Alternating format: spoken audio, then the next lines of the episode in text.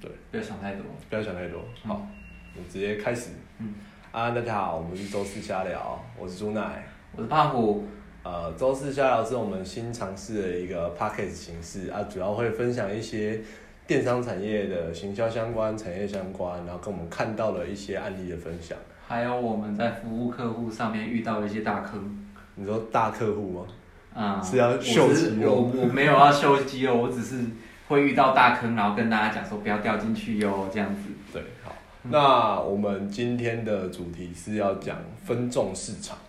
脸书微信化这回事。对，嗯，分众市场是在讲什么呢？就是未来的网络购物模式不会像是你以前一样，你想要买什么东西去 PC Home 找一个特定的 topic。而是你在脸书上，你会直接在脸书上去找这些东西，你会找到不同的小店家，然后会透过这些小店家去购买你想要的商品。但是我觉得 FB 在台湾做这件事情还蛮难的，因为在台他们在台湾只有办公室而已，他们还没有正式落地在台湾这。是呃，对啊，这是不落地的一个问题啊，所以他们很难彻底去执行这件事情。可是某种层面讲，社群平台本来就在做成这样子啊，因为你会看到很多 KOL 开始做团购啊。嗯，我昨天有没有要去跟一个就是呃网红的抹茶蛋糕团购？嗯，可是因为昨天我到家的时候已经太晚了，所以就算了。嗯，他们目前有上架哪些平台吗？他们都没有上架，纯粹就是团购，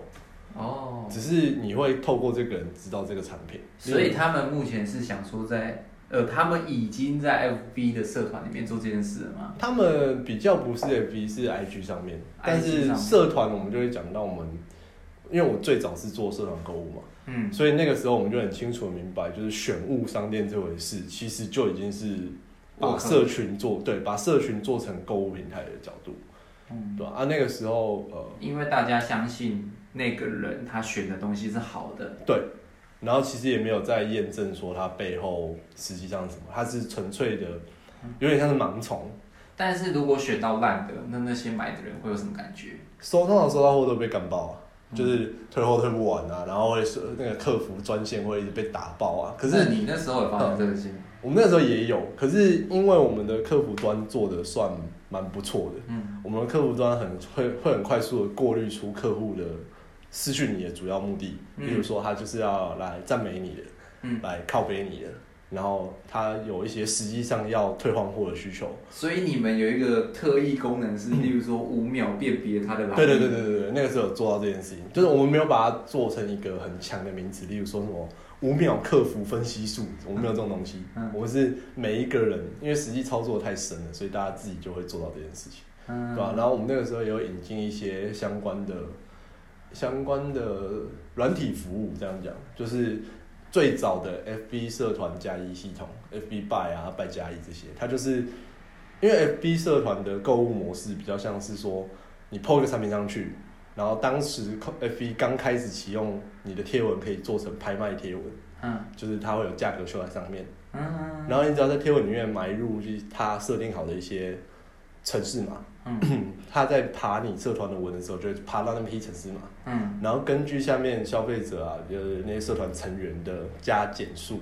来做进订单、进购物车，它就是一个购物车系统。所以它这个系统会自动帮你统计这些数字。对，它会自动帮你统计这些数字，然后由消费者自己登录这个系统的平台去确认你购物车内的东西对不对。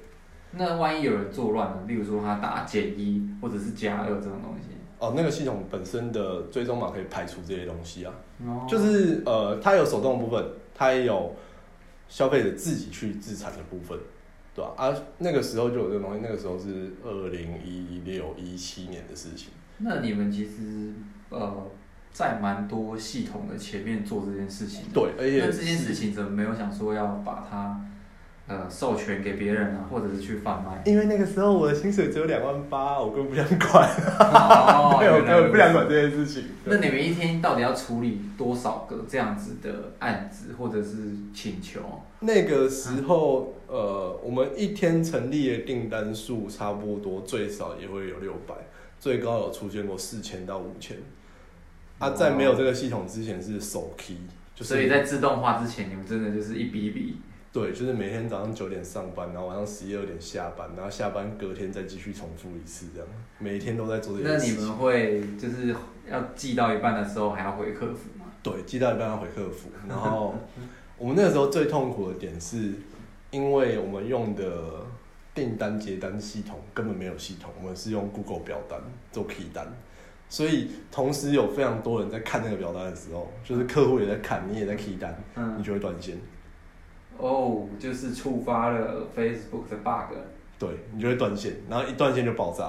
啊。你前面 key 的可能前半小时 key 的就全部都不会记录。所以你们 的 IT 为了解决这件事情，就把系统刻出来了。呃，不是我们 IT，我们 IT 其实我们 IT 就是我们老板，我们嗯，老板去找了一个科技商还是我也不知道是，他找了一个系统商，嗯然后他们等本身等，这件事情可以讲 吗？可以啊，我没说是谁，好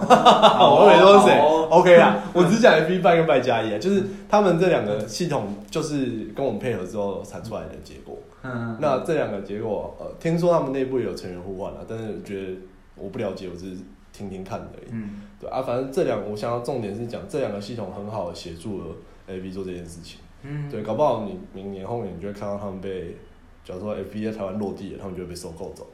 哦这也蛮有可能。因为他们已经做了 Facebook 想做的事情。没错，嗯而且就是当时的过程中为什么需要这个系统，是因为你从社团抛出商品，跟客人互动，互动完之后客人买单，然后收购进来，只差这一个购物车系统，我们就可以把这个消费流程很顺畅的 run 完。不然像你现在看到广告点进去到购物，你会发现你的手机需要跳转三四次。对，会跳到外部的网站。对，即便再快都没有意义，因为只要有稍微有停顿，你的使用体验就会很差。对，会觉得会觉得那个转圈圈很烦。对，而且还有资讯的落差，例如说广告跟它实际上卖的东西不太一样，你只是被广告的梗吸引到了啊，点进去其实不是这么一回事，那就跳出了你。就会跳出，嗯，对吧、啊？这其实就是我们现在就是像你们投手最近在做，就会常发生这种事情，也不是最近啊，一直以来都会有这个问题啊。一直以来都有这个问题啊，所以我们在跟客户讲的时候，我们都会希望他把着陆页设计的比较好一点，然后跟广告本身的关联性要高。对啊、我们想要重视这个资讯串联这件事情，然后也想要重视系统之间的串接。但这个其实就像你刚刚讲的，也是一个多余的事情，因为如果购物情境在 FB 里面就做完了。但你根本不需要，你为什么要跳出去？你在 FB 里面就做完，你干嘛跳出去？对啊，所以我还蛮不懂为什么 FB 一直不把这件事情当一回事。其实就是呃，在台湾可以讲是没落地，所以做不到。嗯因为像是电商基本的原则，例如说它的支付、嗯它的消费、呃它的消费物流，它怎么去做金物流管理，还有基本的 landing page 设计，它要怎么设计一个足够可以发展创意，但是又不会影响到现有涂鸦墙版位的东西。他在广告系统这一块，他有做过类似的，哦他也不是做说类似的测试啊，就是他有做过类似接近于网页效果的广告，全那个叫做是轮播的那个吗？不是就全荧幕的广告，哦，它全部英我文知道叫 Canvas，我知道那个，我知道对。对对，它英文叫 Canvas，我记得英文名字啊，可是呃，现在可以选这个版位吗？可以，现在可以，现在可以。对啊，但是就是近似于这样的版位，而不是商店可以逛街的。对，因为它最终还是要做跳转，跳到网站去。对啊，就是、呃，FB 可能这也是可能嗯 FB 不这样做的理由之一，就是你在 FB 始终他希望你是一个交流的大广场的感觉。嗯，然后，即便现在隐私化，他强调社团，他也希望它是一个大广场，就是很多嗯小广场、小会谈室，然后大家在里面沟通、聊天、交流的感觉，嗯而不是说像你逛 PC Home、你逛虾皮、你逛某某一样，你会把它当成搜寻引擎来用，就很像是你走进特例屋，你就是想要买一个买一桶油漆，嗯你就会直接看上面的指标，走到油漆那一排，然后来回过程中可能再加点逛逛。所以你在你是说就是 呃，使用者到那些网站基本上就是要买东西啊，对挑东西买东西。但 FB 目前比较接近于这个情境的是 Marketplace，对，嗯，但 marketplace 也没有做得很好，因为它的它把我觉得它有点把华人的设计理念想的太高了，台华人的设计程度其实很低，嗯，所以它那个版面需要比较高的设计水准去设计它，产品拍摄也要拍的比较好，它没有办法像现在一样，就是你广告可以放局部图，可以放全图，你也可以放就是 render 之后的有情境的图片。按、现在那个版位，如果你放有情境的图片，就会觉得很杂、很乱、很不舒服。目前在看的话，蛮多人就是直接把淘宝的图或对啊虾皮的图直接拷过来放在上面。对啊，这这也其实对，我们应该要回到主轴，我们要讲的是脸书的微商化。 对对对，因为其实微商已经做到这件事情很久了。他微们信微信。对微啊信就行，嗯，微信他们已经做到这些这些事情非常久了。嗯然后他们做微商的手法都比较像是他们已经有非常多的 app 嘛，那是对 app 嘛，他们有很多 app 可以协助他们在微微信上面上架嗯微信叫做小程序，啊，对，小程序。他们有非常多东西去做这个上架。然嗯后你观看的时候，你甚至可以跟他们的机器人互动，然后就直接点得出你要的产品。而且微信它还做了支付，所以你对可以完美无缝的做完这个流程。对，没错，就是我觉得这个流程的使用情境非常好啊，也不是说中国人做的特别厉害，我觉得这跟中国是起于支付这件事情比较有关。而且他们也不希望用欧美人的工具来做这件事情，他们已经把最难的地方做到了，对吧、是吧？其实我觉得没有太困难的地方，他们就是顺水推舟去做。而且中国人有一种感觉就是，诶，西方有 Google，那我们要用百度，哦，对啊，然然后后西方西方有 blog，我们要用微博，对对对对对对对，就是中国市场是封闭的，啊其实这也很好的去观察，因为台湾算是在亚洲国家里面这种电商市场它是比较领先的，对啊，然后你又可以看着中国来想想亚洲的未来，看着欧美来想想之后不同的走法，所以其实我们现在有蛮多种选择的，但台湾是一个比较多多元价值的地方，对，所以它能够包容西方人的想法，也能包容包包容日本人啊、韩国人啊、中国人的对，想这也法是一个问题，就是呃，如果 Facebook 真的微信化了，它真的统治了整个网购市场，就是它变成唯一的唯一的电商平台。嗯，那对台湾来讲，想也知道台湾人就会反对这件事情，台湾人不会赞同这件事台情，湾人就是反垄断。对啊，对，虽然我们让电信业垄断，我们让石油垄断，但是台湾人就是本质上会反垄断。台湾人蛮还蛮在意文化的多样性的，对，对吧、就像我们，呃，其实最早住在台湾的是原住民嘛，对啊，我对们也啊。不会去歼灭原住民的文化，我们对希望对能对够对保留啊，然后我们甚至原住民也会加分，对吧、 好像读建中哦。如果是原住民，我就读建中了。差题了，差题了，那现在来看的话，脸书其实只有做到 C to C 的部分啊。那我们觉得，如果要把它做到 B to C 的话，它除了金物流之外，它还需要多做什么事情？就是以投手的角度来看的话， 我觉得他如果要做到 B to B to C 或者是 B to C 这样子的方面的话，我觉得他目前比较难做到的是支付啦，因为支付的部分就像你刚刚讲的没有落地嘛。对那再来是物流的部分，台湾的物流已经很发达了，我觉得它只要把端口做好，然后让后面去串接，例如说，呃，串接黑猫的，或者是串接大嘴鸟的，嗯或者是直接进入到超商物流本身对的系统就可以了。但是它目前还没有在台湾做这件事情。那我，呃，我这边的收到的消息是，他们觉得台湾是刺激的市场。是啊而且是没错相对竞争度比较高的市场，所以他们虽然在美国、在澳洲有做这件事情，但是在台湾的，呃，要做这件事情会比较后面。哦，对啊，因为对在台湾，就台湾创业最简单也最最难活。啊，其实这件事情就是台湾的竞争非常激烈，台湾的获利非常小，因为人口基数就是这样子。对，而且台湾很多很厉害的工程师。对， 太多工程师了，有可能也吃不占不到便宜。对，所以对 Facebook 来讲，他们不投注资金在台湾是很合理的选选项。只是台湾其实已经满足了要做这个尝试的一切需求。对，只是呃，物流我觉得我这个要插个题，就是嗯台湾的物流建构在物流产业的血汗之下，那他们其实对于产品多样性的包容度是很低的。啊，这个意思就是说，假如说你今天要买鱼，嗯，你想要买生鲜食品，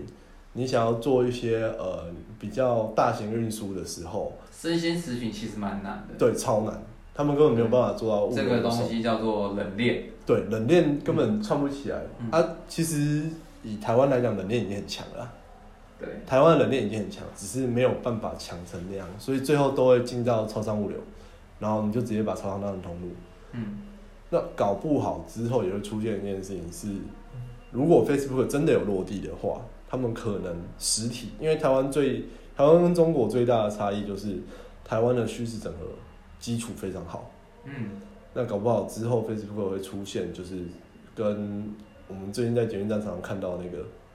那个雅尼克的那个然后蛋糕领取的那个置物柜哦就一样，是你在网络上预预定，但是你可以去那边取货，对在就是捷运站里面取货。对他们，因为捷运站没有物流嘛，对，但是超商有物流。嗯，啊，超商现在也有一个问题是，台湾的房价还是很高嘛，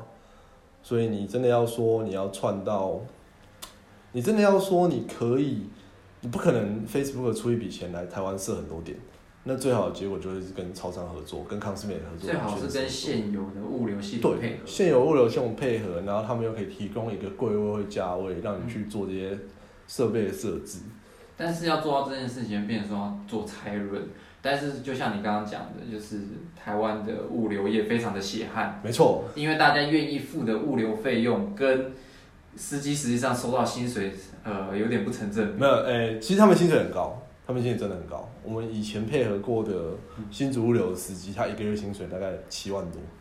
可是他的薪水为什么会那么高？是因为，超时工作，诶、超时工作是另外一回事，嗯就是他们超他们的工作差不多这样，六点多起来，嗯然后七八点七点先到公司，先整整理完，就是今天要送的货。然后他们一天会出三班货，就是会收一次送一次，收一次送一次，收一次送一次，三次。嗯，那这三次，第三次做完通常都十点多了。可是对公司来讲，他们的契约是因为你收货花了比较多时间，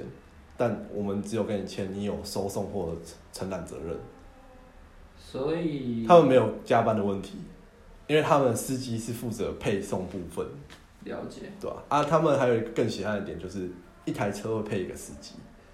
那你如果要找助手的话，司机要开车又要搬货，对，司机要开始要搬货，所以你要找助手的话，要从你的奖金去扣。所以你可能找了一个助手之后，你的薪水从七八万暴跌，可能是变五万成，四万五万，剩四万五万嗯。然后你的助手领的跟就是，因为他们公司呃，总公司对你就像是这样两个人，就是两个人跟一个人他都要付一样的钱，因为是承揽嘛。对所以原就来这是他们血汗的理由，然后每个都超可怜， 然后一直我前阵前阵还有跟那个时候认识的司机聊天，嗯他说他一步做那个胖二十公斤， 我吃是饭有习惯认识一一个样，大哥啦，他是常常送到我们家门口，然后我一诶、我去年中的时候看到他还蛮胖的，但是我年底看到他的时候，他是瘦 的。我跟他说他怎么做到的，他只有做一件事，就是每天努力工作。 对，我们现在这样都会越来越胖， 对吧？啊，如果 Facebook 真的也做到，就是真的完全切割分众市场这件事情，那 台湾人的体重们加 油！但我其实也有在想一件事情，就是为分众市场不一定会清，就是你不一定要抉择你就是分众，或者是你要集合成一个大商场、大商城、大平台、大平台， 就是你不需要你这两个东西可以同时存在。大就像是我们现在会订麦当劳，我们会从麦当劳的快乐送，我们也会从 Uber，我们也会从 Food Panda 对啊，啊，因为每一个搭配，我们可能自己使用上它会有不同的搭配措施，例如说也 Uber，会有不同的优惠。你不是买那个什么 Uber 免运吗？对啊，我买了一九九的 Uber 会员，所以变成他只要超每个订单超过一九九，只要订超过一九九就免运。对啊，嗯那你看像麦当劳的话，它没有这种会员制，他所就以变成硬要跟你收三十五块的外送对费。你可能就是偶尔想吃麦当劳，这个时候你会选择从 Uber 平台去订这个东西。对，对，我觉得台湾的一个特征也有一个理由是，对，也就是台湾有一个多管道的销售模式。嗯台湾什么东西都有多管道，你想要买东西，你可以选择信用卡，你可以选择第三方支付，你也甚至可以选择就是我乖乖地去 ATM 领钱，然后再付款出来。对，那怎么办？我想要结束了，因为麦当劳快来了。对，我们要吃饭了。那我想说，我们在这边下一个结论，就是我们目前讨论到现在，我们觉得 marketplace 在台湾好不好用，它取决于就是它到底能不能在平台里面做到自付这件事情。但目前我们讨论的结果可能还是不太可能，还蛮远的。对，所以我觉得 FB 在台湾要微信化这件事情还非常的远，它目前还是只能做到 C to C 在做的事情。嗯啊，差个题，我觉得嗯 marketplace 应该以后不会是它作为支付的角度，它应该要再开一个别的。我觉得他可能就像他去年 F 八说的啦对，他会在 Messenger 里面完成这件对事情。 ，Messenger 或者是在社团上面做更多功能，对反正社团它现在都有求职功能。对，因为他现在有推出一种就是购物型的社团，对对对对对，那你的贴文就像你刚刚讲，可以上架格，可以上价格，然后可以确定还有多少存货。对，甚至还可以标出就是哪边的地区。对啊，他们只要把中文语义分析做好，我们可能就有，我们就可能会有一个类似 A B Bio by 加一这样的系统，由而是由 Facebook 自己建制好的。希望巨人到时候对我们相关的软体服务多一点慈悲，谢谢 FB 对，。谢谢 V，我也在 V，有钱大家赚。那今天因为我们要去吃麦当劳了，所以今天的周四下来就到这边结告一段落。那我们之后每个礼拜四晚上不知道几百点，但是我们大概你们大概礼拜五就会听到这件事情。等然会后来来一段瞎聊啊。对，我们每个礼拜四晚上都会来一段瞎聊啊，也欢迎就是有想要跟我们一起瞎聊的人可以私信我们。我们那目前非常缺面子。对，好，那今天周四下来到这边告一段落，谢谢大家。